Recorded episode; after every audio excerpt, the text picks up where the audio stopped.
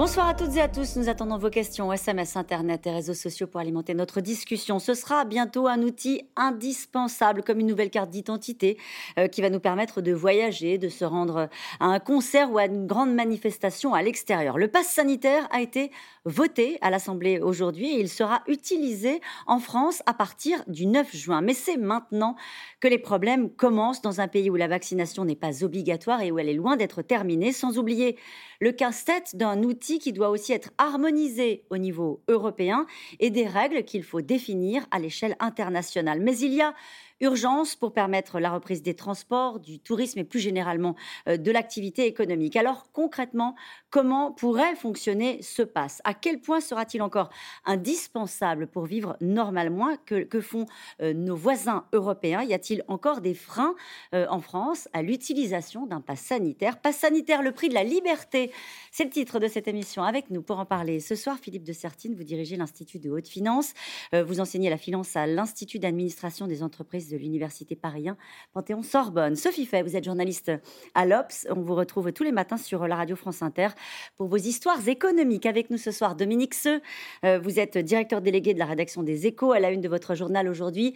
Euh, déconfinement, Castex fixe le mode d'emploi et je cite euh, votre édito La France adopte le mini pass sanitaire XXL. Il faudra nous expliquer. Bruno Jeudi, enfin, vous êtes rédacteur en chef du service politique de Paris Match dans le baromètre IFOP que vous publiez cette semaine. Emmanuel Macron perd de points et Jean Castex en gagne deux. Bonsoir à tous les quatre. Merci euh, de participer à ce C'est dans l'air en direct. Je vais commencer avec vous, Bruno, jeudi, euh, parce que si ce soir on peut passer du, parler du pass sanitaire, c'est que tout le gouvernement, et en particulier le Premier ministre, semble être, être dans un, euh, j'allais dire, en mode un peu optimiste. Il considère, Jean Castex, que nous sommes en train de sortir durablement de la crise sanitaire. Oui, c'est l'interview euh, que le Premier ministre a accordée ce matin euh, aux Parisiens. Et quel contraste, euh, une parole plutôt optimiste. C'est signe qu'on entre dans cette phase de déconfinement parce qu'on sait que Jean Castex, depuis le début qu'il est à Matignon, il est très prudent, beaucoup plus prudent que le président de la République. Et là, finalement, à son tour, il entre de plein pied dans ce déconfinement, il en donne les règles avec moult détails dans une dans un long entretien où là, vous avez vraiment tout. C'est même par moments un peu compliqué de s'y retrouver, mais c'est vraiment le feu vert. Donc le 19 mai, nous commencerons à déconfiner euh, lentement, prudemment selon les phases qui avaient été euh, édictées par le président euh, de la République. Mais cette fois-ci, on rentre vraiment dans les détails, les détails pour la restauration, les détails pour la culture, les détails pour le pass sanitaire, que sais-je encore. C'est vraiment un moment important et au fond, on sent aussi à travers son interview que Jean Castex, qui fut le monsieur déconfinement lorsque Édouard Philippe était euh, aux commandes à Matignon, a tiré les leçons aussi peut-être de cette euh, première expérience où nous avions peut-être déconfiné trop vite. Cette fois-ci, euh, de toute façon, nous ne pouvons pas nous le permettre puisque les données sanitaires sont, restent quand même assez médiocres. Nous sommes à un niveau très élevé. La seule différence, c'est que nous avons les vaccins. La campagne de vaccination se passe bien. Elle accélère, on le constate dans les chiffres. Euh, euh, avec des, chiffres supérieurs à 5 ou 600 000 euh, vaccinés par jour. Donc, de ce point de vue-là, Jean Castex est rassuré par cette campagne de vaccination qui permet maintenant d'entrer dans le détail, dans le vif du sujet du déconfinement. On voit bien que depuis le début de la crise, on enchaîne les séquences. Hein. Il y a la séquence où il faut évidemment rassembler les Français autour de la prudence, et puis là, il y a la séquence où il faut absolument donner envie de reprendre et redonner de l'espérance. Il évoque dans cette interview, euh, le Premier ministre, la quatrième vague, mais on sent bien que personne n'a envie d'en parler, Philippe de Sertine. Oui, non, je crois que, vous voyez, je prendrai un troisième mot. Vous avez dit prudence, espérance. Je crois que le, grand mot, c'est confiance. Il faut redonner confiance. Redonner confiance aux Français, peut-être déjà pour recommencer à vivre normalement, parce que l'économie en a besoin, euh, redonner confiance aux, clients pour aller dans les restaurants, pour aller dans les cinémas. Et donc là, on est à la recherche de la technologie qui va permettre de donner confiance et en même temps de ne pas être trop compliqué. Parce qu'en réalité, dès qu'on commence à rentrer dans le déconfinement et qu'on est effectivement, comme vient de le dire Bruno Jeudi, dans une situation qui est quand même une situation un tout petit peu tendue, ce n'était pas le cas en juin. Enfin, elle l'était, on ne le savait pas à l'époque qu'on allait avoir une deuxième vague. Hein. Mais là, évidemment, tout le monde a peur en disant attention, ça peut repartir.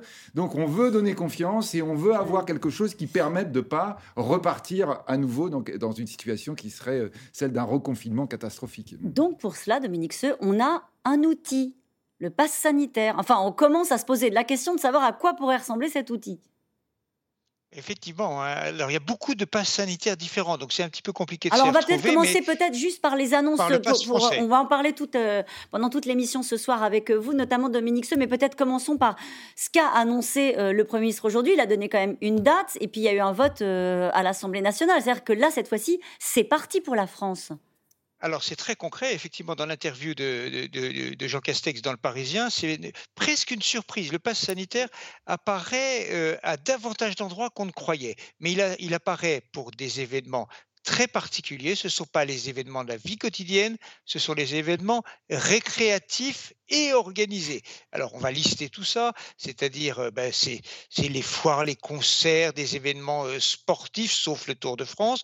Et l'idée, c'est les événements qui rassemble plus de 1000 personnes. Voilà, c'est un peu ça l'idée. Mais au fond, quand on regarde les activités qu'on a tous l'été, ben, ça peut faire pas mal d'événements. Et donc, ce pass sanitaire qui est à la fois, alors très concrètement, sur le pass sanitaire, il y aura soit la preuve d'une vaccination, soit la preuve euh, d'un test récent, soit la preuve d'une infection, euh, d'une contamination déjà passé. Donc c'est assez, euh, c'est mmh. assez précis. Et ce pass sanitaire va permettre d'accéder à ces événements. Il a une double mission. Alors il y a la mission de protection, évidemment. Vous êtes dans un événement à plus de 1000 personnes, et eh ben, euh, ça, ça, va vous euh, protéger, éviter que, que les contaminations se répandent. Et puis il y a évidemment une dimension incitation incitation à la vaccination. Si les Français souhaitent avoir un été à peu près, j'allais dire, classique, libre, eh bien, il faut faire le petit pas vers, vers, la, vaccination. C'est le pas supplémentaire. Ce qui est intéressant, c'est qu'on voit que tous les pays sont en train mmh. de chercher les moyens d'inciter les, leurs concitoyens à les faire vacciner. Il y a exactement 10 minutes, Joe Biden a annoncé que jusqu'au 4 juillet, les Uber, chaque Américain peut prendre un Uber gratuitement pour aller se faire vacciner. Donc vous voyez, c'est chaque, chaque État est en train d'inventer des tas de choses différentes. Et on verra que chaque État, euh, et on verra que ça se joue aussi à l'échelle européenne, euh, peut utiliser et veut utiliser euh, le passeport sanitaire à sa manière, et ça, ça va pas être simple. Sophie fait sur le principe, c'est-à-dire on reprend, parce que même si les chiffres restent médiocres, comme le disait tout à l'heure Bruno Jeudi, il faut reprendre, mais on essaie d'avoir un filet de sécurité avec un outil euh, avec lesquels certains ont eu des réserves au tout début de la crise, en tout cas. Hein, L'idée de consigner euh, des éléments de sa santé sur un smartphone ou autre euh, avait créé quelques réticences. C'est pour ça que l'application Tous Anti-Covid, Stop Covid, avait eu du mal à être, utilisée. Il y a une défiance dans l'État qui est absolument incroyable parce que les gens ont peur d'être géolocalisés, ont peur qu'on sache où ils sont, alors qu'en réalité, ils le sont déjà. En fait, on voit bien dans toutes les, séries policières que on borne les téléphones, qu'on arrive à savoir où sont les gens, on passe son passe Navigo, on passe, on passe dans les transports, dans sa carte bleue. Sa carte bleue. Donc, à tout moment, on sait où on est. On donne nos données à Apple, on donne nos données à Google, on donne nos, on donne nos données euh, parfois par les, par les voitures, par les télépéages. Mais les données de santé, ça a l'air de poser un problème. Alors, la, la deuxième dimension, c'est que ces décisions-là comme euh, le, pass sanitaire, ces votes au Parlement, ça devrait se faire à l'unanimité. On devrait être capable de, ou en tout cas une très grande majorité. Ça n'a pas été le cas? Bah Non, pas du tout. Ça devrait être transpartisan. Alors c'est à la, une grande majorité parce qu'il y a une grande majorité en marche, mais même dans les rangs de la République en marche et même dans les rangs du, du MoDem, il y a, il y a, des, il y a des voix différentes quoi, qui trouvent que c'est pas assez précis. Euh, d'autres, enfin, d'autres, enfin, personne n'est d'accord. Et, et là, on a vraiment une faille dans notre démocratie parce que si on veut rendre confiance dans l'État. Tout ça, c'est une question de, confiance dans ce qu'on va faire de nos données. Il faudrait avoir un débat vraiment clair sur où vont nos données pour rassurer les gens et à quoi l'État a le droit d'utiliser ou pas ces données. Et, dans les États où tout ça est accepté, c'est parce qu'il n'y a pas de suspicion sur ce qu'on va faire de ces données. En France, on en a. Je ne suis pas sûre que ce soit très justifié, mais ça aurait mérité d'être euh, mieux expliqué pour qu'on arrive à avoir une, au moins un accord, bien sûr pas l'unanimité, mais un accord transpartisan. Mmh. Euh, peut-être Bruno Jeudi sur cet aspect-là pour euh, euh, évacuer ce sujet politique qui, effectivement, il y a eu un débat sur l'application Tous Anti-Covid, Stop Covid. Là, il y a eu ce débat au Parlement, mais il y a une autre actualité liée aux questions de sécurité qui semble prendre le pas. Il y a des voix, et on va les entendre dans un instant, qui s'expriment en disant on n'est pas la Chine, on ne peut pas donner l'obligation aux gens de se promener avec leur smartphone et, et, d'avoir un, un pass sanitaire pour participer ne serait-ce qu'à une manifestation ou à un concert. ce sont, c'est un débat qui est euh, qui bouillonne, qui pourrait prendre de l'ampleur, ou est-ce que, à votre avis, c'est un débat qui est derrière nous? Non, il n'est pas derrière nous parce que depuis le début, c'est le huitième texte euh, euh, que les députés examinent sur cette question entre l'urgence sanitaire et, ce nouveau texte qui est destiné à, gérer la, crise sanitaire pour les six mois, six mois qui viennent. À chaque fois, il y a cette question des libertés publiques qui ressort. Et cette fois-ci, le débat a été assez vif à l'Assemblée en première lecture entre évidemment les oppositions, euh, les insoumis en tête, mais aussi euh, les députés euh, socialistes qui ont déposé des motions de, rejet. Mais la surprise est venue aussi de l'intérieur de la majorité, où des députés LAREM et des députés MoDem se sont vivement opposés au projet, notamment de passe, de passe sanitaire, qui a fait l'objet de vraiment de, grandes discussions. Mais avec quel argument, pardon Bruno dis avec quel argument? C'est la question des libertés, c'est la question des données? Il y a la question, alors, il y a eu la question des libertés qui était vraiment euh, très, très portée par la gauche. Il y a aussi euh, un flou dans le dispositif, notamment, euh, il y a eu des, paroles qui ont un peu divergé. Hier, dans le débat,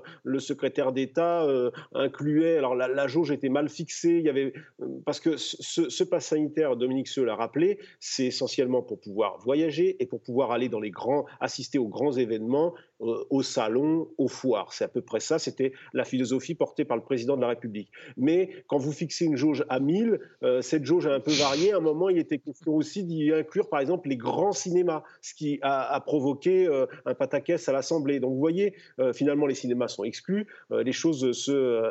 dès qu'on rentre dans les détails, ça devient tout de suite source de, de polémique. Mais le le, cœur de la, de la controverse, c'est évidemment, les, évidemment la, possibilité que les données euh, individuelles de santé euh, euh, soient, ne soient, soient, pas suffisamment préservées. Et là, de ce point de vue, le gouvernement a, porté des, a fait la promesse que le dispositif QR code devrait permettre de, de, de, respecter cette, cette, ce respect des, des libertés. D'ailleurs, dans un avis du Conseil, dans son avis, le Conseil scientifique a mis en garde le gouvernement sur ce point, euh, sur ce point précis. Jean-François Delfrécy avait fait euh, une note. Donc c'est c'est assez sensible. Il y, a, plusieurs aspects qui sont qui sont très sensibles. On n'est pas habitué, ce n'est pas notre culture. Souvenez-vous, souvenez-vous, à la fin de l'année dernière, il y a eu aussi une vive contre, enfin, il y a eu une discussion assez importante sur l'obligation ou pas de de, de, vacciner. Certains euh, responsables politiques en France et non des moindres étaient pour une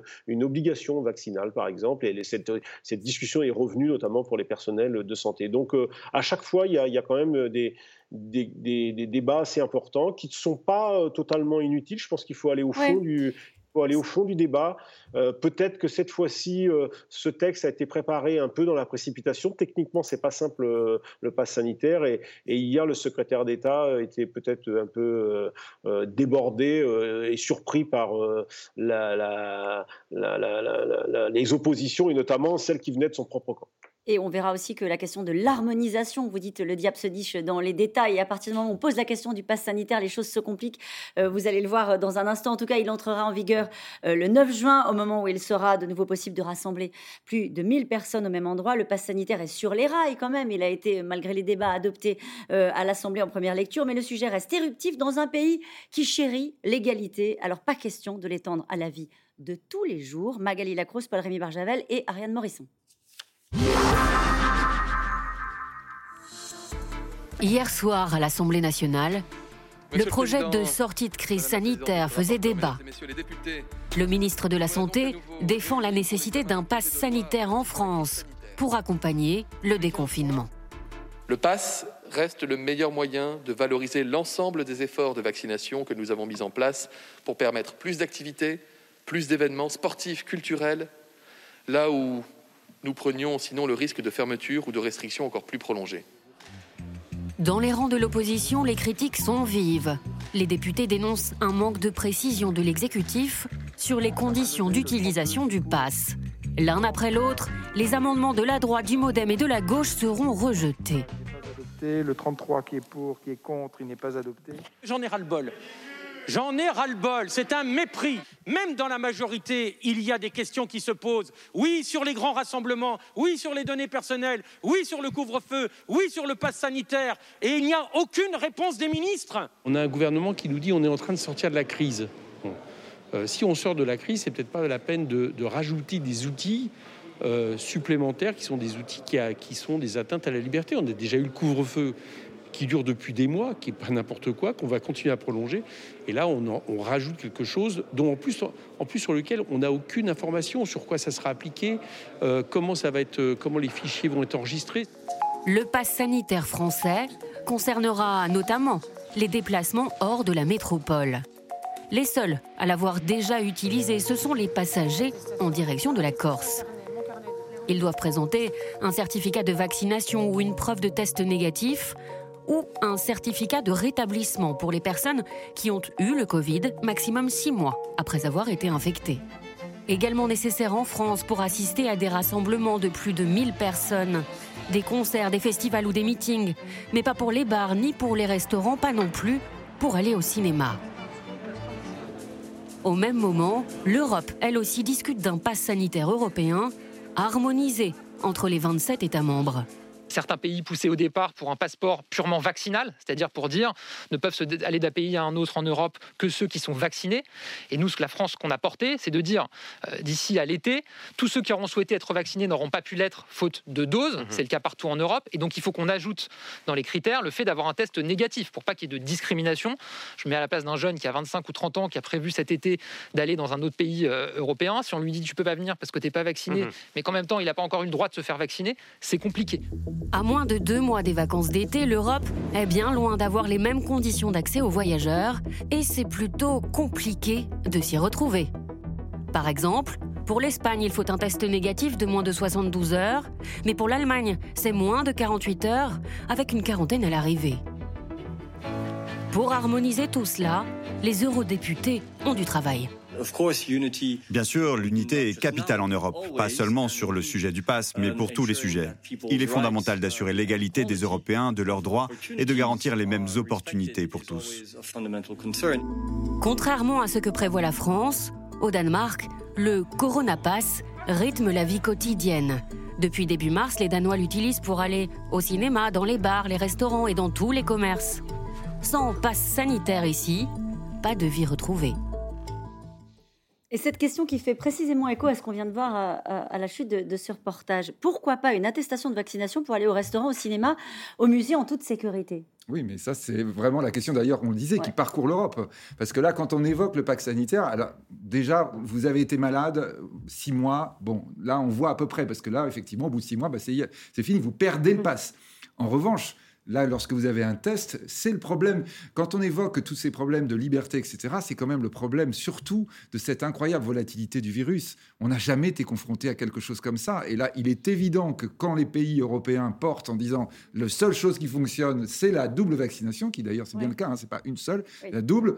Euh, bon, évidemment, il faut qu'on ait tous les mêmes vaccins, ça on est d'accord. Mais là, on est sur l'élément sur lequel on a la certitude. Là, c'est clair, ça fonctionne. La France, comme l'a dit tout à l'heure le représentant du gouvernement, portait un message différent ça va être compliqué de le porter sans arrêt et surtout évidemment avec le moindre problème, le moindre risque qui arriverait immédiatement, ce serait un tohu épouvantable et ce serait la refermeture, ce qui est la pire des choses qui puissent se produire. Mhm. Dominique, l'idée euh, des Européens, c'est de dire il faut qu'on finisse par se mettre d'accord sur un pass sanitaire qui serait le même pour tous, ou est-ce que là, on sera euh, dans le cadre de la souveraineté nationale et chacun aura son outil avec cette carte formidable qu'on a vue dans, ce reportage de Magali Lacrose, on voit que c'est chacun ses propres règles.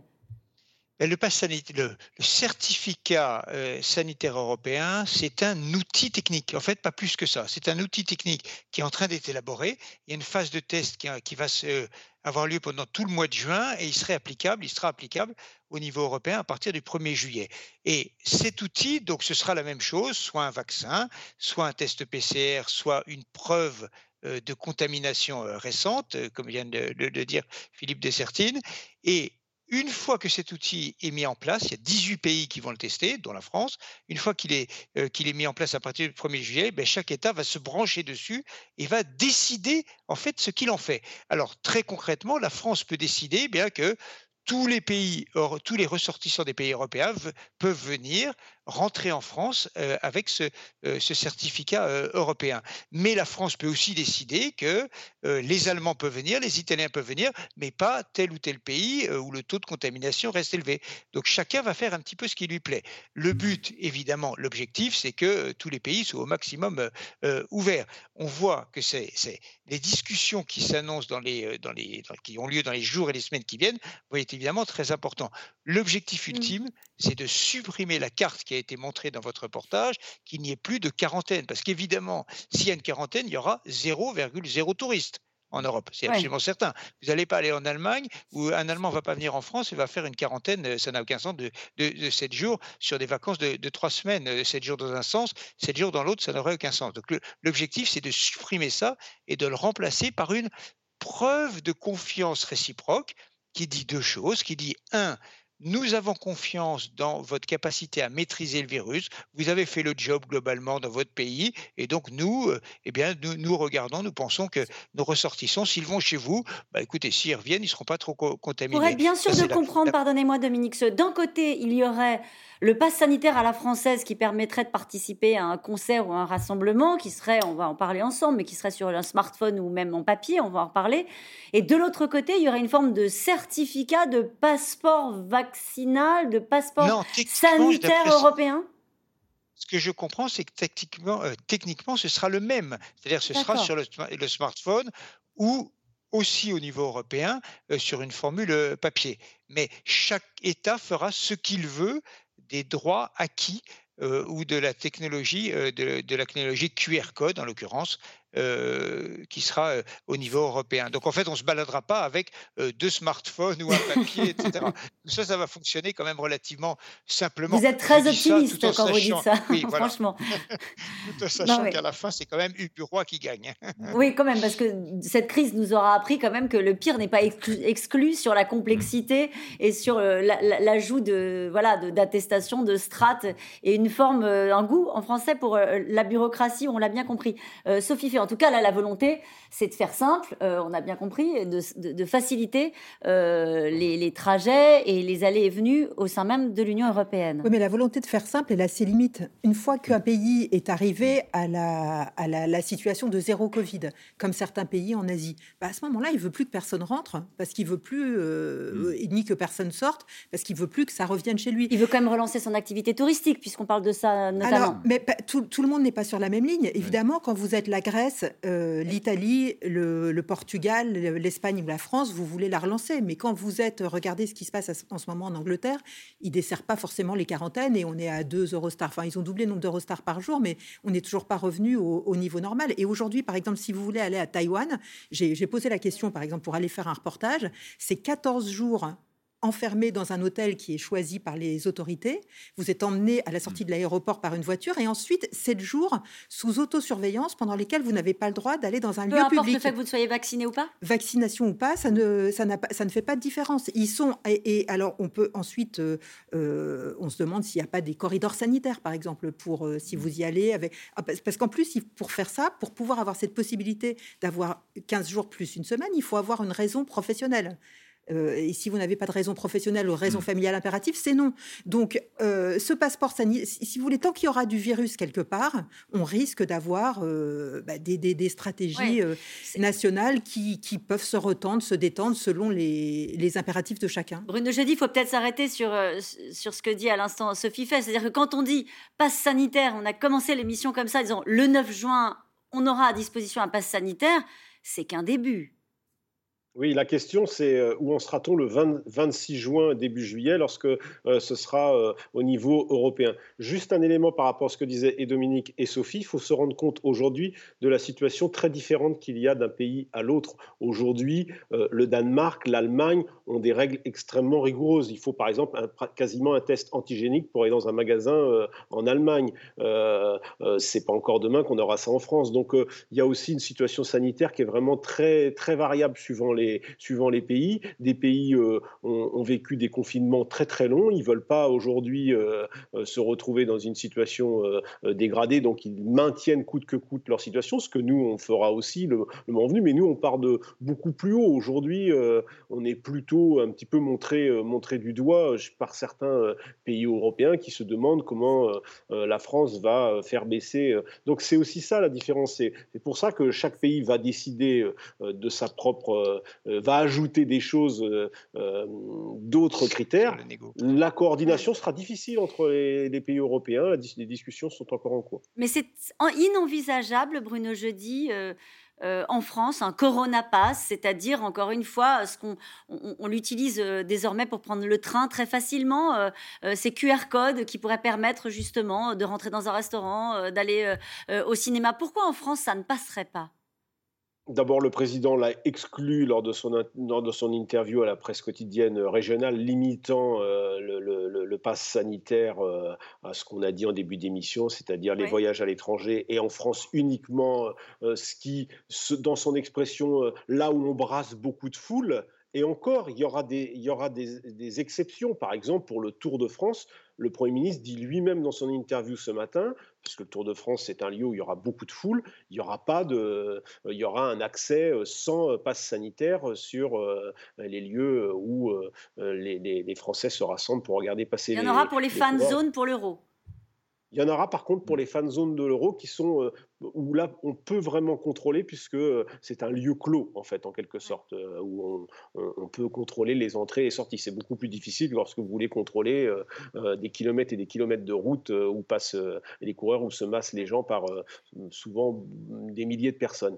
Donc on voit que c'est une situation extrêmement compliquée. Pour répondre à votre question, non, je crois que depuis le début la ligne du, du, du, président de la République et de l'exécutif, c'est justement de de, ne pas aller, de ne pas descendre, de ne pas euh, imposer un pass sanitaire dans la vie, euh, euh, comme ils disent, dans la vie quotidienne, dans la vie de, tous les jours, c'est-à-dire les restaurants, les cinémas, les théâtres. Non, c'est pas. Au nom de la liberté d'aller et de venir. Oui, au nom de la liberté, et puis aussi sans doute il y a aussi sans doute une crainte, euh, j'allais dire, on est dans une situation euh, politique particulière en France. La campagne présidentielle n'a pas encore commencé, mais on sent bien qu'elle euh, elle est déjà dans toutes les têtes, et notamment dans, dans, les têtes, dans, la, dans, la, tête de ceux qui vont être candidats. Et, le président de la République n'en est plus très loin. Dominique vous vouliez réagir?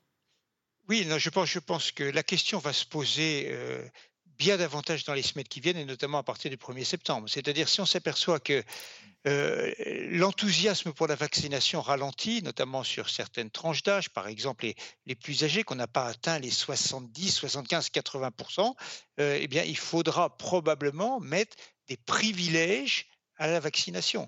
Et euh, c'est aller vers un pass sanitaire qui sera peut-être un peu plus, je ne vais pas dire coercitif, mais fermement incitatif. Voilà, les mots sont choisis. Parce qu'il faudra bien atteindre ce seuil vaccinal d'immunité. Euh, sinon, on va repartir dans un hiver. Euh, repensons à l'automne prochain. Est-ce que mmh. l'automne prochain, on va repasser vers une, une alors quatrième vague, quatrième vague et demie? Donc, il va falloir sans doute. Euh, il y a quelques semaines, le gouvernement était très réticent sur le pass. Il a ouvert petit à petit la fenêtre. il va falloir à un moment ou un autre, je pense, qu'il ouvre la porte. un élément de coulisses peut-être sur les négociations européennes qui se, qui se passent en ce moment. Il y a un, un point intéressant, c'est que certains pays disent oui, nous allons ouvrir pour ceux qui ont été vaccinés nos frontières, mais attention, il faudra leur demander en plus un test de moins d'un quart d'heure pour être sûr qu'ils ne portent pas le virus, parce qu'on peut être vacciné et mmh. porter le virus. Donc, vous devrez non seulement faire la vaccination, bon, ça c'est très bien, mais en plus peut-être à la frontière euh, faire en un quart d'heure un, un, autotest ou un test très léger. Donc, vous voyez, évidemment, c'est tout ça qui est en train de se discuter euh, au, niveau européen. Euh, et évidemment, c'est un peu complexe. Oui. on se rend compte depuis le début de l'émission que c'est plus mmh. complexe que ce qui a été raconté ce matin et, par, par le, le, Premier ministre qui annonce donc le pass sanitaire, je le rappelle, pour le 9 juin. Il y a quand même pas mal de détails à caler mmh. avant qu'il soit efficace efficace, opérationnel. Est-ce que ce ne sont pas, Philippe de Sertine, des normes internationales, notamment dictées par des compagnies aériennes, qui vont finir par mettre tout le monde d'accord et fixer une, norme qui serait valable sur l'ensemble euh, de la planète? Alors vous savez, quand euh, là pour le coup on commence à revenir vraiment vers l'économie, on voit bien qu'en réalité le gouvernement il oscille entre deux objectifs. Le premier objectif c'est pouvoir réouvrir les restaurants, réouvrir on va dire la vie à tous les Français. Et là on le disait dans un contexte de campagne électorale, évidemment il y a une pression très très forte et des consommateurs et beaucoup beaucoup de tous ceux qui euh, attendent enfin de pouvoir recommencer. Et puis vous avez la deuxième dimension quand vous évoquez les compagnies aériennes qui est le problème des étrangers. Et là, les étrangers, c'est une vraie, vraie grande question pour le tourisme français. C'est-à-dire que, vous voyez, si, euh, on va dire, le pass international permet de faire revenir massivement les touristes étrangers, c'est une question cruciale du point de vue économique. Hein, c'est-à-dire que là, vraiment, on le, vous le disiez tout à l'heure, la Grèce, l'Italie, l'Espagne, la France, mais on va dire dans les trois grands pays européens, euh, Italie, Espagne, France, qui sont trois pays très vulnérables sur la question de la dette, donc sur la question de l'euro, euh, sont les trois pays les plus touchés du point de vue touristique. Donc là, le gouvernement, pour le moment, il est dans la logique en disant très clairement, on utilise le pass uniquement dans des grands rassemblements et on ne veut pas avoir cette logique parce que ça entraverait évidemment le redémarrage de l'activité par la population mhm. française. Mais en revanche, si on a bien le sentiment qu'on est pénalisé du point de vue du tourisme international, là, la question se posera de façon différente. Est-ce que la question, Dominique Suel, ne va pas se poser en réalité en bilatéral entre les pays? Euh, les États-Unis et la France qui vont négocier des conditions euh, d'aller et venue de leurs ressortissants d'un pays à l'autre. Est-ce que c'est pas comme ça que ça va se finir? Alors absolument, c'est un sujet euh, très très important sur les relations entre l'Europe et les États-Unis. Pour l'instant, la présidente de la Commission, Ursula von der Leyen, a donné dans une interview au New York Times il y a trois semaines environ, elle a annoncé que les Américains pourraient sans doute, et j'insiste sur le sans doute, mmh. venir cet été en Europe. Les États-Unis, pour l'instant, euh, n'ont pas dit euh, exactement ce qu'ils comptaient faire pour les Européens. Naturellement, des deux côtés, on souhaite que les frontières soient ouvertes pour les États-Unis, mais euh, c'est un peu, une, non pas une balance de la terreur, mais c'est un donnant-donnant. Si vous nous ouvrez, si vous laissez vos frontières fermées, bah, nous, nous ne les ouvrirons pas. Donc c'est le premier qui va lâcher le morceau, si je puis dire, qui va dire, oui, j'accepte les Américains sur notre sol, j'accepte les Européens sur notre sol. Mais le point en suspension, c'est est-ce que les Américains ont confiance dans la vaccination européenne? Et c'est ah pour ça qu'ils n'ont rien dit pour l'instant. Mmh. Ils se posent Pourquoi la question. Pourrait-il en douter? Pourquoi pourrait-il en douter de la qualité de nos vaccins? Je ne comprends pas. Non, pas du tout. C'est que l'Europe a un mois, un, mois et demi de retard. Mmh. les, Américains le voient tous les jours. ils ont l'impression que, que, que, que l'Europe n'a pas tout à fait le job. Alors l'Europe, chaque jour, rattrape un peu son retard elle le rattrape, elle va, elle va assez vite en réalité. Mais il y a, euh, les Américains ont besoin d'avoir confiance dans le niveau de vaccination européen avant d'ouvrir euh, leurs frontières. Alors je vous pose la question autrement, Dominique. Est-ce qu'on peut imaginer que les États-Unis, à un moment donné, fixent leurs propres conditions en disant passe sanitaire ou pas, on vous demande d'avoir deux doses depuis plus de six mois et d'avoir fait un test d'un quart d'heure. Est-ce que c'est pas comme ça que les choses vont se, vont se terminer? Comme on regarde la météo en allant en se rendant dans un pays, on va regarder les conditions d'entrée sanitaire qui sont fixées par le pass sanitaire du pays? Alors, c'est ce qui se passe aujourd'hui. Un Français qui veut aller aux États-Unis, euh, sans avoir la nationalité américaine, un Français qui va aux États-Unis, il doit passer un certain nombre de jours dans un hôtel, soit au Canada, soit au Mexique. Euh, une petite semaine ou une semaine. Et donc, mmh. c'est quand même assez lourd hein, quand même, comme, euh, comme condition. Je pense que les États-Unis vont se mettre d'accord avec l'Union européenne, parce que l'enjeu est trop important, l'enjeu touristique bien sûr, et puis l'enjeu des, euh, des, des, relations diverses, ce serait euh, assez curieux qu'il n'y ait, mmh. pas d'accord. Mais il va falloir quand même annoncer les choses parce que c'est maintenant, nous sommes quand même mi-mai, c'est maintenant que ça se passe, les réservations pour le tourisme. Et euh, même si les Américains ne sont pas la population la plus nombreuse hein, qui, vient, euh, euh, qui, qui, vient en Europe, c'est à peu près maintenant qu'il faut prendre les décisions. En revanche, pour la Chine, et je le dis en 15 secondes, la personne personne n'imagine que des Chinois viendront cet été en Europe pour une raison très simple, et Sophie Fell l'évoquait tout à l'heure, quand les Chinois repartent dans leur pays, ils seraient à nouveau soumis à des conditions assez drastiques, et donc il est extrêmement peu probable, je crois qu'on peut éliminer cette hypothèse, que les Chinois reviennent dans nos gros magasins, dans nos grands magasins cet été. Donc on a bien compris la différence grâce à vous on a bien compris la différence grâce à vous entre un pass sanitaire qui peut être utilisé pour des rassemblements euh, de plus de 1000 personnes en France et de l'autre côté, euh, la jungle des décisions qui vont être prises par les pays euh, à l'aune de, de, cette, de, ces vacances pour savoir quelles seront les conditions sanitaires qui seront fixées pour les voyages. Ce sont deux choses différentes. C'est pas un passeport sanitaire qui va nous permettre de nous rendre dans n'importe quel pays, Philippe de Certine. C'est peut-être important de l'acter. Oui, mais c'est le problème, effectivement, quand on est en train d'évoquer ça, c'est qu'en réalité, ça veut dire que ça va être très compliqué de revenir dans la situation, on va dire même pas normale, mais une situation de fluidité, euh, notamment évidemment sur la question du tourisme, parce que quand Dominique Se le dit, on est au mois de mai, bien entendu, il faut rappeler quand même quoi, le, poids c'est très très lourd. Hier, l'année dernière, on a perdu 60 milliards, la France a perdu au minimum 60 milliards. On est reparti sur quelque chose d'assez similaire, dont 32 milliards, 32 milliards. Alors je sais bien que les milliards maintenant on s'en fiche, hein. ça, ça, oui, c'est vrai. mais quand même quoi, c'est très très lourd, euh, qui sont liés uniquement aux étrangers. Donc ça veut dire que là, on est avec des enjeux considérable. Et malheureusement, effectivement, on peut craindre qu'on n'ait pas encore la solution. Enfin, les milliards, peut-être qu'on s'est remis à compter. Hein.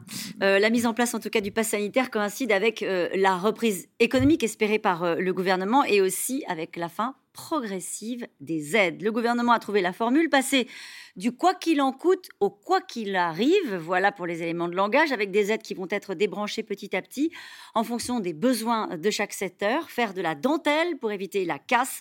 Les professions les plus exposées voient arriver ces, ces échéances avec quand même un brin d'angoisse. Walid Berissoul, Juliette Vallon et Arnaud Fora. C'est l'une des 4300 salles de sport en France autorisées à rouvrir ses portes le 9 juin prochain. Tout se passait ici sur le tatami, donc euh, cours de boxe, cours de préparation physique. Après plus de 9 mois sans cours de fitness, cet établissement se prépare à accueillir sa clientèle, dans des murs repeints à neuf, mais surtout avec un modèle économique qu'il a fallu revoir. Là, du coup, on a tout cassé. On a laissé quand même le salon de massage et on va travailler avec des kinés et euh, qu'on a repoussé complètement tout au fond. Et tout cet espace-là, libre, en fait, qui sera un peu plus grand qu'en bas, comme on a vu, euh, ça sera un espace où les gens pourront venir s'entraîner seuls.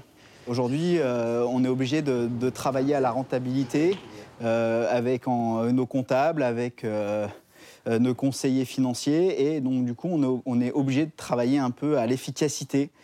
Et donc, ce qui est un peu dommage, ce qui n'est pas l'essence de notre salle, mais il faut savoir se, renouveler, il faut savoir se remettre en question. On est obligé de se remettre en question. Si en plus on s'endort, c'est sûr qu'on est mort. L'angoisse d'une reprise sans clients au rendez-vous, alors que le soutien de l'État devrait commencer à diminuer à partir du mois de juin. Concrètement, pour cette entreprise, c'est une aide de 10 000 euros versée chaque mois, permettant de couvrir 13 000 euros de charges mensuelles un quoi qu'il en coûte, dont la sortie s'annonce très délicate. On est en perpétuelle attente, on est en perpétuelle attente d'une aide. Moi, je me vois regarder euh, tous les deux jours euh, euh, quand est-ce que je peux demander telle aide, parce que je sens que ma trésor elle est en train de couler. Donc, si, si je n'ai pas cette aide, eh ben, ça continue de couler, ça nous donne un peu d'air, c'est appeler la banque. C'est enfin, travailler dans l'angoisse permanente. Déjà que c'est pas facile de lancer son, son business. En plus, là, il est à l'arrêt total. C'est un bateau euh, qui est en pleine mer. On ne sait pas où il va aller. Et il est en train de couler petit à petit, malgré les aides.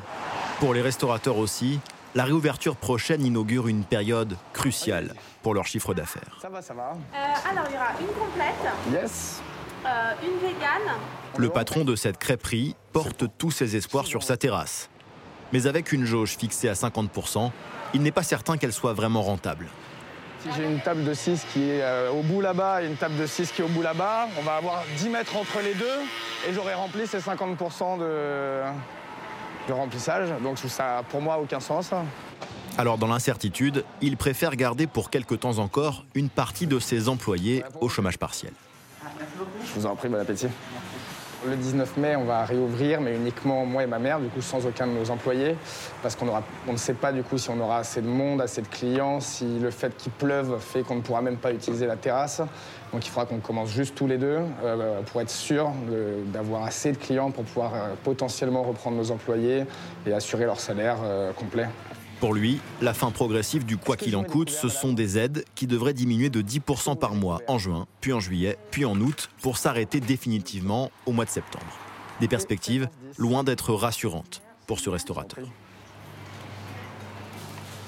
Il n'y aura pas vraiment de touristes, je pense, cet été, donc on perd une énorme partie de notre clientèle.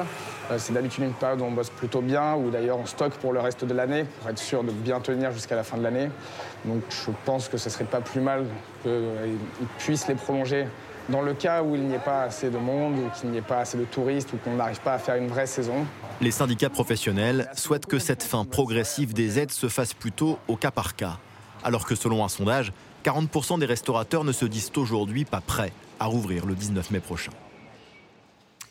Et je vais me tourner vers vous, euh, Bruno Jeudi. On va revenir sur euh, la question de la sortie progressive des aides parce que cette information qui nous parvient à l'instant, nous parlons depuis le début de l'émission du pass sanitaire. Eh bien, euh, le pass sanitaire et la sortie de l'état d'urgence, eh bien, l'Assemblée a voté contre le pass sanitaire. Le modem a fait défaut. On a besoin de vos lumières, Bruno Jeudi, parce que ce matin, le Premier ministre avait l'air très sûr de lui dans le Parisien lorsqu'il annonçait le pass pour le 9 juin. Oui, il était très confiant et l'article qui euh, euh, contient le, le pass sanitaire, puisque c'est, euh, ça a été dit dans votre reportage, c'est dans le reportage précédent, c'est un texte sur la sortie de la crise sanitaire. Il a été rejeté de très peu de voix, hein, 108 voix, 108 voix contre, 103 voix Effectivement, il manque euh, l'allié modem euh, à La République en marche. Les, les modems, je vous le disais dans, le début de l'émission, qui étaient euh, assez opposés, c'était une surprise. Alors, est-ce que c'est vraiment le pass sanitaire qui motive ce vote contre chez les modems, ou est-ce qu'on sait qu'il y a des tensions actuellement entre, au sein de la majorité entre le parti de François Bayrou, qui notamment n'est pas content de, l'abandon du projet de, de, la proposition de loi sur l'introduction d'une dose de proportionnelle? Est-ce qu'il y a des, des de compte politique qui euh, sous-tendent ce, vote surprise euh, d'opposition euh, du modem à un texte du gouvernement. C'est en tous les cas une des premières fois que ça arrive. Et symboliquement, ça arrive sur le pass sanitaire, qui est un texte dont le gouvernement a absolument besoin, puisqu'on rappelle, on rappelle les dates. 9, hein. juin, 9 juin mise en œuvre en France, avec un 26 juin mise en œuvre en Europe. Donc une surprise, une surprise politique. Il faudra voir dans les heures qui viennent, est-ce que c'est uniquement la question du pass sanitaire qui sous-tend ce vote, ou est-ce qu'il y a les relations un petit peu conflictuelles actuellement entre le qui peuvent peser. En tout cas, ça fait écho précisément, Bruno Jeudi, euh, à ce que vous nous expliquiez en début euh, d'émission. Vous nous disiez, c'est pas du tout une affaire. Euh, la messe n'est pas dite sur ce sujet-là, et ça suscite pas mal de débats sur les contours que l'on met au pass sanitaire. On a évoqué les débats autour des dérogations qui seraient possibles pour l'utilisation du pass sanitaire. le Premier ministre l'annonçait comme étant chaud une, une formalité mmh. pour le 9 juin. Sophie fait. On va se rendre compte, et c'est précisément ce que vous nous disiez les uns et les autres depuis le début de l'émission. Ce sera peut-être plus compliqué que prévu. C'est compliqué, c'est compliqué de le mettre en œuvre tant qu'on n'a pas vacciné tout le monde, tant que tant qu'il reste des, des, personnes réticentes et puis on peut pas, on, on veut pas les obliger. Il faut quand même respecter cette, cette liberté sur ce qu'on ce qu'on ce qu'on est prêt à faire ou pas mais euh, mais bon euh, et puis moi, vraiment ce qui me ce qui me frappe je, je, je, le répète c'est que tout ça ne soit pas discuté en amont. On a l'impression que d'un côté il y a effectivement une opposition qui est qui est politique mais qui a aussi des arguments de fond et de l'autre on a un, un, gouvernement qui arrive avec son texte et qui dit bah, votez-le parce qu'il faut bien qu'on rouvre. Normalement tout ça devrait être concerté et pas seulement au, au, niveau du conseil scientifique. Ça devrait être concerté, concerté entre partis politiques et on voit qu'il n'arrive pas à se parler. Alors, qui est responsable? Euh, Je crois qu'il y a de la responsabilité des deux côtés, en fait, à ce, à ce niveau-là. Ça ne peut pas être l'un ou l'autre. Mais en tout cas, euh, c'est quand même le gouvernement qui portera l'échec. Dominique Seux, il y aura un débat. Ah, il y a un débat. Alors, Évidemment, on n'a pas les, euh, là, on n'a pas les éléments très précis. C'est vrai qu'il y a une sorte de tension entre François Bayrou et Emmanuel Macron depuis quelques semaines. Euh, Bruno Jeudi a évoqué la proportionnelle. On sait aussi que François Bayrou euh, demande ardemment un second plan de relance, qu'il est, qu'il est plus ou moins entendu, mais c'est quand même plutôt moins que plus. Enfin, ça varie selon les jours. Où il manifeste il sera, et, rappelle son, son existence. Cette dimension ne doit pas être sous-estimée. Mais c'est vrai. Ce qui est vrai, c'est que Sophie Fay vient de le dire, c'est que ce pass sanitaire et les modalités, les tableaux qui ont été transmis, il y a une grande page dans, le Parisien ce matin, on, voit bien que, en gros, euh, euh, les médias ont été avertis presque avant les, partis politiques. On sait que le week-end dernier, il y a eu des discussions très euh, techniques pointues avec Jean-Baptiste Lemoyne, le secrétaire d'État au, tourisme, et qu'il y a eu évidemment le lobbying, et c'est normal. je, crois que l'ouverture, l'ouverture des, eaux a été décalé, a été avancé de 15 jours par rapport à ce qui est anticipé. il y a des discussions très très techniques. C'est à la fois normal, mais c'est je crois que les partis politiques, enfin en tout cas les parlementaires plutôt, auraient pu être associés un peu plus en amont quelle que soit euh, l'issue de ce débat, je me retourne vers vous, Bruno Jeudi, avant de, poursuivre euh, plus avant sur l'émission et sur les questions économiques. Quelle que soit l'issue de ce débat, le pass sanitaire se, fera. On n'imagine pas qu'il puisse être euh, arrêté dans sa lancée par, par des querelles politiques à l'Assemblée? Oui, je pense qu'il se fera, mais le Modem a quand même voulu marquer, euh, le coup. Ils avaient, plusieurs reproches, dont euh, un reproche euh, qui portait sur le contenu de ce qui a été présenté par le gouvernement, qu'ils jugeaient flou, les contours assez flous, a dit l'un de leurs représentants. Le fait, en plus, que je vous ai dit en début d'émission, que la liste des, endroits où il faudrait le pass sanitaire était n'était pas totalement arrêtée.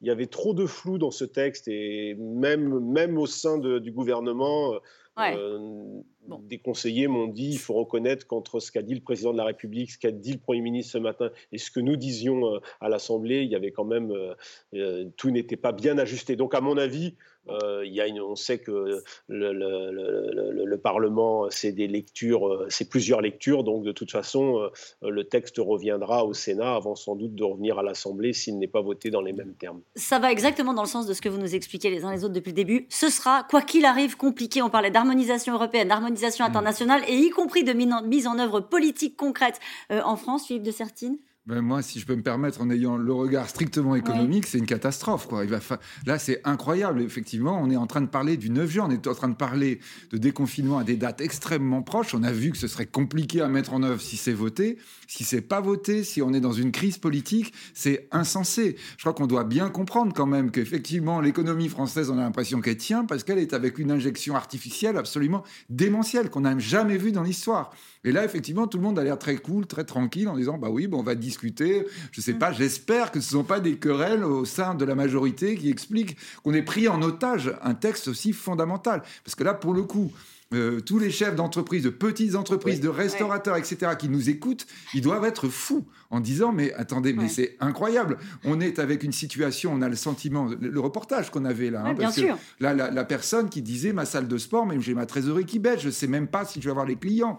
Et là, on est en train de lui dire ah oui, mais vous savez, c'est compliqué de voter à l'Assemblée. À mon avis, il va pas comprendre. Hein. Vous êtes d'accord avec ça, euh, Dominique Seux oui, oui, oui, c'est vrai que le 9 juin, c'est quand même euh, demain matin. Euh, c'est-à-dire, pour installer euh, un pass sanitaire, par exemple, à, l'entrée d'une foire, bah, il faut évidemment recruter des personnes qui vont vérifier ça. Donc, voilà, les recrutements, ça ne se fait pas comme ça en un claquement de doigts. il va falloir acheter du matériel. Il faut acheter, il faut acheter des, des tests pour ceux qui ne seront pas vaccinés, qui voudront se tester. Bon, les tests, on en vend, il y en a dans les pharmacies, il y en a dans les grandes surfaces, mais est-ce qu'on en, importe en grand nombre de Chine? Donc, il faut en, importer peut-être. Euh, et les bateaux ne viennent pas comme ça en, 10 minutes. Donc c'est vrai que tout ça est un petit peu compliqué. Euh, et, c'est vrai, euh, Philippe de Sertine a raison sur ce point. il faudrait que le Parlement et le gouvernement aille un peu plus vite et n'oublie pas la réalité de l'économie. Mmh. Le Modem qui déclare ce soir qu'il n'y a pas eu de dialogue et d'écoute sur le contenu du texte, c'est précisément ce que vous nous expliquez euh, à l'instant, Bruno Jeudi. Pour faire écho, Philippe de Sertine, ce reportage qu'on vient de voir euh, avec donc d'un côté l'idée qu'il faut ouvrir avec un pass sanitaire, visiblement ce sera peut-être après le 9 juin, mais en tout cas ils vont en parler. Euh, ça se fera sans doute d'une manière ou d'une autre, comme cette application tous anti-Covid, Stop Covid, qui a été remaniée, qui n'a pas toujours très bien marché, mais enfin, elle a fini euh, par voir le jour. L'urgence, c'est que là, il va falloir débrancher aussi. En marge de la reprise économique, petit à petit, les aides. Et vous disiez, il y a sans doute euh, des mmh. responsables de salles de sport, des restaurateurs qui mmh. nous regardent ce soir et qui se disent, est-ce que, comment est-ce que ça va se passer? Est-ce que ce ne sera pas trop tôt? Oui, oui, non, non, et je crois là vraiment, hein, quand on est en train de. Vous voyez, là, quand on regarde la crise, il y a la crise et puis il y a la façon dont on la gère. Il y a évidemment le contentieux qui sera quand même toujours sous-jacent autour du vaccin. Là, maintenant, si sur la question de sortie de crise économique ou sortie de situation économique complètement atypique, on est avec de multiples hésitations, parce que, répétons-le, une fois tout ça va être voté, quand vous regardez la manière dont on doit envisager la sortie des aides, c'est super, super compliqué. Ça veut dire quoi? Ça veut dire que, vous voyez, on est euh, pratiquement là mois par mois avec un certain nombre d'aides, puisque vous avez en fait trois grands étages hein, d'aides, hein, donc c'est-à-dire l'aide pure et simple, c'est-à-dire on vous compense du chiffre d'affaires, vous recevez un chèque On est d'accord, quoi. C'est-à-dire, c'est des, centaines de milliers d'entreprises en France qui reçoivent des chèques de l'État. Hein. Donc, l'État, il peut pas donner quelque chose qu'il n'a pas. C'est-à-dire, il ne peut donner que la richesse du pays. Donc, il faut à un moment donné qu'on recommence à constituer la richesse. Hein. On dit l'État nous aide. Non, non, l'État ne peut faire que uniquement ce qui est possible pour lui. Après, vous avez le fait que l'État aide à ne pas payer les charges. Et ensuite, vous avez la question du fait que vous avez des gens en chômage partiel. Donc, vous avez toutes ces aides qui doivent s'arrêter les unes après les autres. Il y a un calendrier qui a été précisé. Alors, il y a un calendrier, mais ce que disait exactement ce qu'on voyait dans le reportage, les gens disant oui, mais dans le calendrier, quand on me dit que là, maintenant, il va falloir que je paye, mais si j'ai pas de clients, je me retrouve exactement comme l'année dernière. Je sais pas si les gens ils vont venir dans la salle de sport, vous voyez, j'en sais rien. Et s'ils sont pas là, et, s'il n'y a pas les touristes, et, s'il n'y a pas les touristes pour le restaurant, ce qui disait d'ailleurs la personne en disant moi normalement j'ai plein de touristes qui mangent des crêpes. S'ils sont pas là, comment je vais faire? Et là, tout d'un coup, et vous avez derrière aussi la question des PGE qu'on a mis de côté, hein, c'est-à-dire les prêts garantis par l'État, les prêts qu'il va falloir commencer à rembourser. Donc vous avez une espèce de bombe à retardement là où on se dit ça va être très très compliqué à arriver à tout débrancher alors qu'on sait qu'il va falloir le faire. Et alors répétons-le qu'il n'y a pas beaucoup de marge de manœuvre. Le gouvernement a dû rajouter dans les aides, dans la, la cagnotte qui a été faite, 7 euh, milliards. C'était au mois de mai. On disait bah, on était avec 19, il faut rajouter 7, 26 milliards. Mais 7 milliards, c'était le maximum qu'on pouvait faire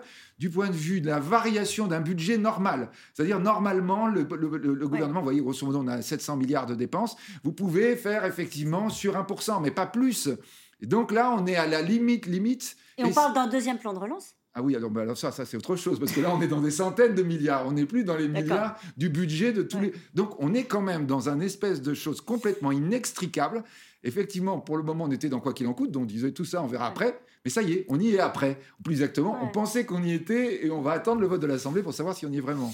Alors, pas de restaurant, pas de vacances, pas de sorties, pas de dépenses. Euh, les Français ont accumulé 200 milliards d'épargne euh, en 2020 et ceux qui ont continué à dépenser malgré tout l'ont fait dans des secteurs qui se retrouvent euphoriques au sortir euh, de cette crise sanitaire, si tant est qu'elle soit finie. Mélanie Nunes, Mathieu Lignot, Diane Cacciarella et Pierre Dehorne.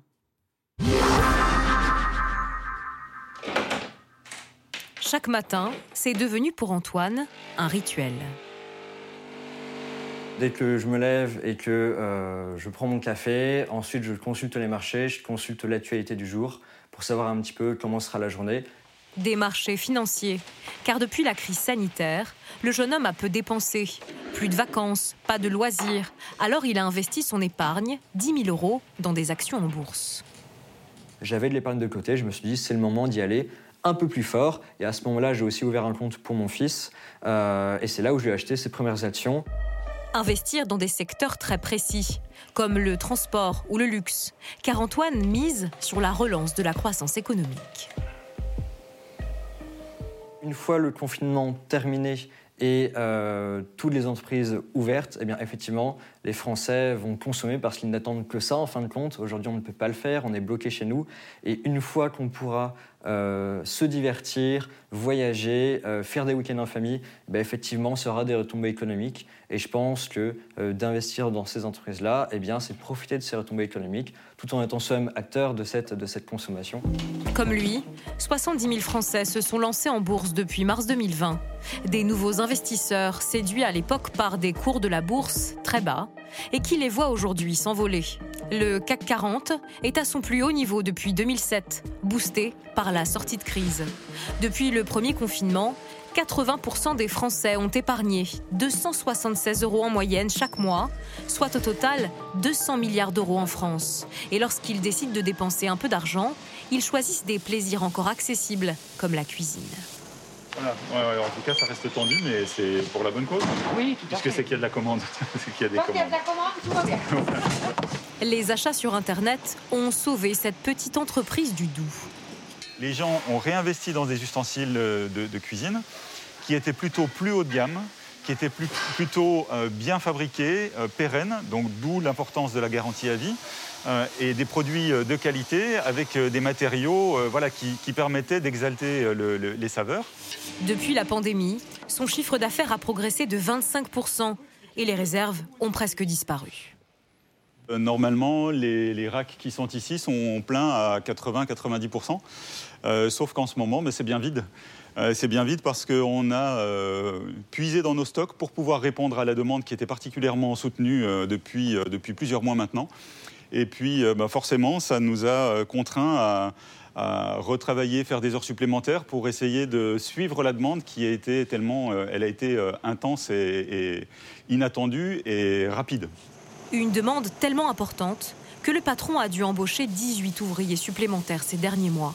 Des petites usines, sauvées par la crise notamment grâce au numérique. Mais ce sont surtout les géants du net qui ont tiré profit de ces confinements, comme les GAFAM, Apple, Google, Facebook, Microsoft et Amazon. En 2020, le chiffre d'affaires du géant du commerce en ligne a augmenté de près de 40%. 22% pour Facebook ou encore 18% pour Microsoft. Une crise devenue pour eux une aubaine. Les ventes d'Amazon représentaient l'an dernier à travers le monde 320 milliards d'euros. L'activité a augmenté, effectivement, à, l'aune de ce confinement. Et François Monbois, le patron de la FEVAD, la Fédération de la vente à distance, parle de 40 à 50% d'augmentation. C'est à peu près ce que nous constatons nous aussi. Au dernier trimestre, ces poids lourds de la tech ont encaissé à eux 5 316 milliards de dollars, soit davantage que le produit intérieur brut annuel de la Grèce l'an dernier. Il y en a certains, Sophie Fay, qui n'ont pas besoin de passe sanitaire pour relancer l'économie. Non, bah, tout ce qui est, tous ceux qui s'en sont bien sortis sur, euh, sur Internet. Et puis, euh, et puis bon, quelques marques, mais ce qu'on voit là dans le, dans le documentaire, c'est quand même les, quand même les bonnes nouvelles. Hein. Christelle, c'est une boîte, euh, une société très, très haut de gamme. Les produits sont assez chers et c'est, moi, ça m'a fait plaisir de voir que, que les gens euh, investissaient dans leur, dans leur cuisine et que ça leur profitait à eux. Mais il y a aussi beaucoup de dépenses qui sont allées en passant via Amazon ou via, qui finissent euh, par creuser le déficit commercial et qui finissent en Chine parce que quand on achète une imprimante, quand on achète un casque, même quand on achète un, ordinateur, ben finalement on, on, apporte, on n'achète pas français. Et justement, le grand espoir de cette relance, c'était que on dépense notre argent en allant dans les services, donc en allant au restaurant, en allant prendre soin de soi, en allant au théâtre, en allant dans les, dans les lieux culturels, où là c'est de l'emploi local et où là ça ne s'évapore pas dans les, dans les exportations. Et, euh, et, et, c'est la raison pour laquelle cette question du, du pass sanitaire, en tout cas de la confiance qu'on a dans l'autre, dans le fait qu'il euh, il peut venir dans mon, dans, mon, dans mon établissement ou bien je peux manger à côté de lui sans être inquiet, est fondamentale. Mhm. Philippe de Sertine, vous nous le dites depuis le début de la crise, hein, ça a accusé les inégalités on parle de ces restaurateurs qui pourrait dire ben, ce serait bien un pass sanitaire pour euh, finalement pouvoir ouvrir dans des conditions euh, euh, idéales et d'un autre côté toute une partie de l'économie qui, qui n'est pas du tout concernée, au contraire, qui profite de cette situation. Oui, alors on va dire quand on regarde aujourd'hui le bilan, il est quand même encore relativement satisfaisant. On n'est pas avec une, un effondrement comme on a pu être au cœur de la crise l'année dernière, vraiment, il faut bien le dire.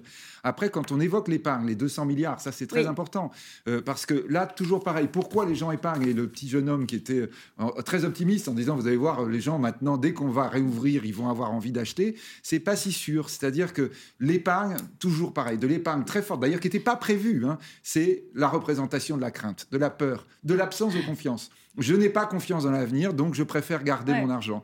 J'ai pas confiance, peut-être même pas forcément de perdre mon emploi, mais même simplement, voyez, l'aspect virus, que danger, le danger pour ma famille, il faut que je la protège, donc je mets l'argent de côté. Donc là, on voit vraiment que tant que l'épargne, et ça c'est un des grands, grands enjeux de Bercy aujourd'hui, mm. c'est que les gens reprennent confiance et recommencent à consommer. Là, Mais cet outil dont nous parlons ce soir, ça peut aider euh, à regagner ah bah, la confiance. C'est évident, c'est-à-dire que là, quand vous allez dans le magasin et que vous pensez que vous êtes en sécurité parce que euh, vous ne serez pas contaminé, c'est ça qui fait que d'abord vous allez y aller. vous avez beaucoup de gens qui épargnent tout simplement parce qu'ils veulent mm. pas sortir de chez eux. Et ils n'ont pas forcément effectivement Amazon ou l'habitude d'acheter sur, euh, sur le commerce en ligne. Et nous revenons ce soir à vos questions. Faut-il ramener le refus de ce texte par l'Assemblée nationale à un règlement de compte politique? Bruno Jeudi, c'est un peu ce que vous nous disiez tout à l'heure. Est-ce que vous avez d'autres informations depuis? Écoutez, je pense qu'on va dire que, on va dire que c'est sans doute moitié-moitié. Il y a réellement une opposition, et pendant le débat, on l'a entendu euh, de la part des députés MoDem qui ont alerté sur un texte euh, trop, euh, un, texte trop ouvert, trop flou, et donc il y a eu contestation pendant le, pendant le débat. Il y a aussi, à mon avis, en toile de fond, le MoDem qui veut s'affirmer politiquement au sein de la majorité, mmh au moment où on va dire le président de la République tire des bords vers la droite et s'intéresse peut-être un peu moins à son allié plutôt fidèle depuis le début du quinquennat, d'ailleurs, François Bayrou, qui lui aurait voulu et déçu parce mmh. qu'il n'y a pas. Alors c'est une affaire un peu politicienne, mais en gros, le président de la République ne veut pas reprendre son idée de changer le mode d'élection des députés, passer à la proportionnelle contour flou du texte. Vous nous disiez euh, tout à l'heure, Sophie Feck, c'est quelque chose qui, effectivement qui peut euh, susciter des interrogations, c'est-à-dire utiliser son passe sanitaire pour aller des réunions à plus de 1000 personnes, mais dans un cas d'une reprise de l'épidémie, c'est un outil qui pourrait être utilisé dans d'autres contextes. C'est ça, au fond, la question que posent les députés. Imaginons que les statistiques soient mauvaises, ce passe sanitaire existera. Est-ce qu'on ne l'exigera pas pour d'autres choses? Est-ce qu'on ne l'exigera pas pour revenir au, bureau? Est-ce qu'on ne l'exigera pas pour aller au restaurant, ce que le, président de la République a écarté aussi?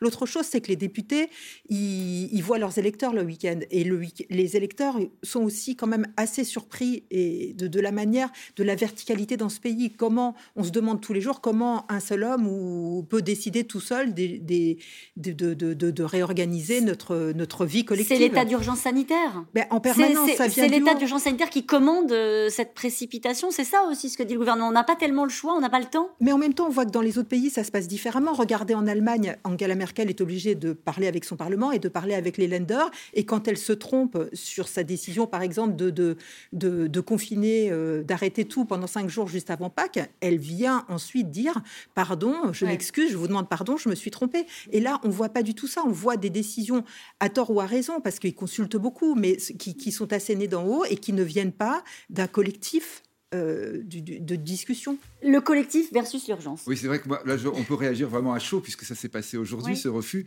Mais quand même, euh, quand vous connaissez, on va dire, le, on disait tout à l'heure, l'arrière-cuisine politique, enfin, quand on est en train de préparer le texte le plus compliqué dans une majorité qui est le budget, en l'occurrence, moi j'ai eu l'occasion euh, plusieurs années de travailler sur ces questions-là, mais on fait travailler les gens jour et nuit pour avoir un texte qui soit voté à l'Assemblée. C'est-à-dire, on va pas aller à l'Assemblée en disant, ah bah oui, en fait, probablement, il y en a qui sont contre, quoi. C'est pas possible.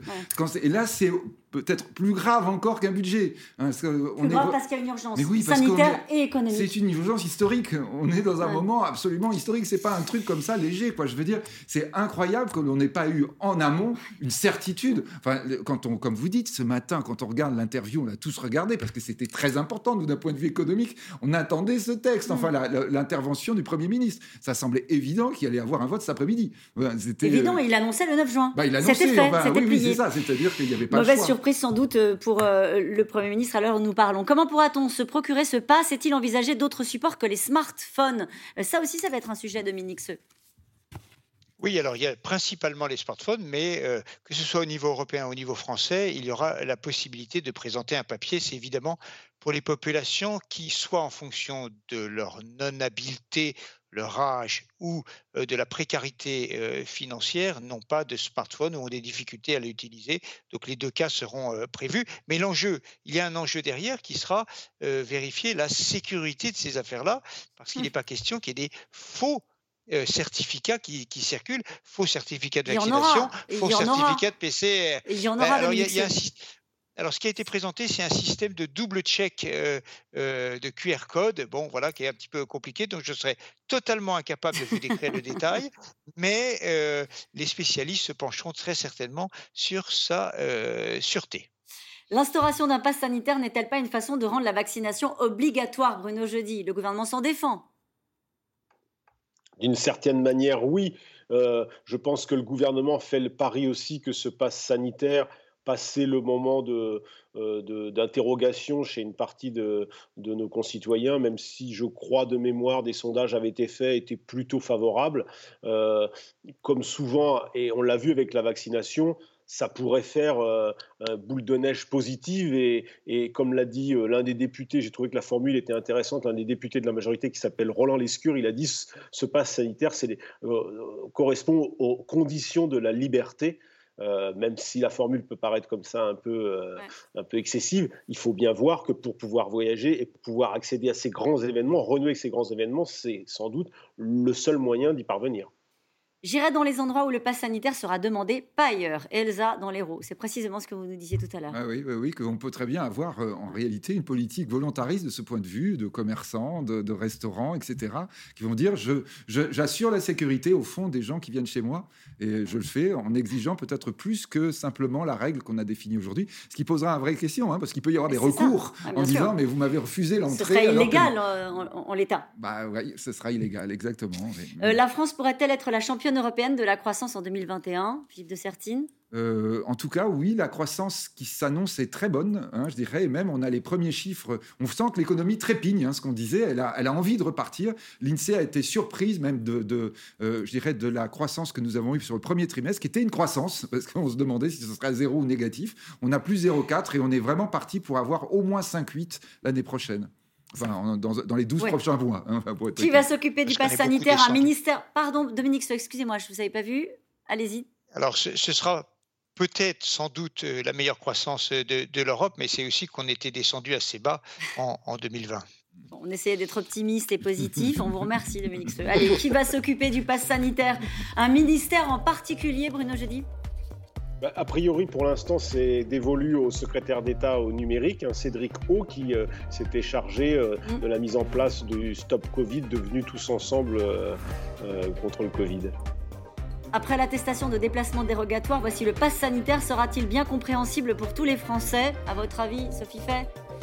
Alors, ça commence parce que maintenant, on l'a quand on est vacciné deux fois, mais par exemple, les gens qui ont été vaccinés au tout début de la vaccination ont un papier disant qu'ils ont été vaccinés, mais n'ont pas le QR code. Et donc, il va falloir aussi leur dire à eux comment ils récupèrent le QR code. Le pass sanitaire n'est-il pas liberticide? Ne brise-t-il pas le secret médical? Bruno Jeudi, le mot de la fin, très rapidement, c'est une des réserves. Hein oui, c'est une des réserves. Moi, je ne crois pas. Juste un point quand même. Dans son avis scientifique, Jean-François Delfrécy avait dit, avait recommandé qu'on fasse le pass sanitaire si on atteignait 35 millions de vaccinés en France. Or, ces 35 millions, nous y serons, nous y serons peut-être début juillet. Merci à vous tous. C'est la fin de cette émission. On va voir comment les choses évoluent hein, sur le pass sanitaire après ce coup de théâtre politique. Euh, ben, on se retrouve demain, 17h50. Cette émission est rediffusée à 23h35. Et tout de suite, c'est à vous.